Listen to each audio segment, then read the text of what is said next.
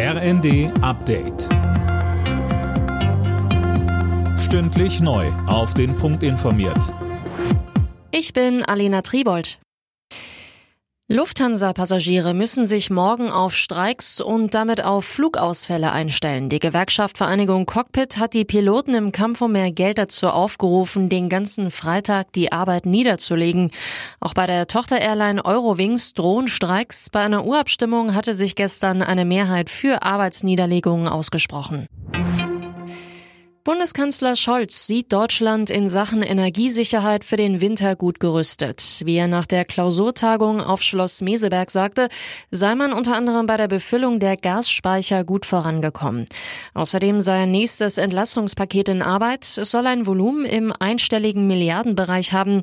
Das soll in den nächsten Tagen kommen, so Scholz. Sodass wir nicht nur eine ausreichende Versorgung mit Energie haben, sondern auch ein wirtschaftliches und soziales Umfeld, das für alle Bürgerinnen und Bürger und für die Unternehmen gute Perspektiven beinhaltet, auch wenn die Zeiten schwer sind. Und diese Arbeit werden wir bald abschließen. Russische Staatsbürger sollen nicht mehr so leicht wie bisher in die EU einreisen können. Ein entsprechendes Abkommen mit Russland wird nun ausgesetzt. Das hat der EU-Außenbeauftragte Borrell angekündigt. Mehr von Philipp Rösler. Den EU-Mitgliedstaaten werden dadurch einfacher Einreisebeschränkungen für Russen ermöglicht. Einen allgemeinen Visabann, wie ihn die Ukraine und osteuropäische Länder gefordert hatten, wird es aber nicht geben. Außenministerin Baerbock hatte sich für einen Kompromiss stark gemacht, gerade auch mit Blick auf baltische Staaten, in denen russische Minderheiten leben.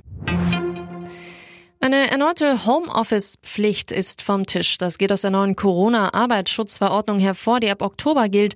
Demnach müssen Arbeitgeber nur noch prüfen, ob es angebracht ist, ihre Beschäftigten ins Homeoffice zu schicken. Auch regelmäßige Corona-Tests müssen in der Regel nicht bereitgestellt werden.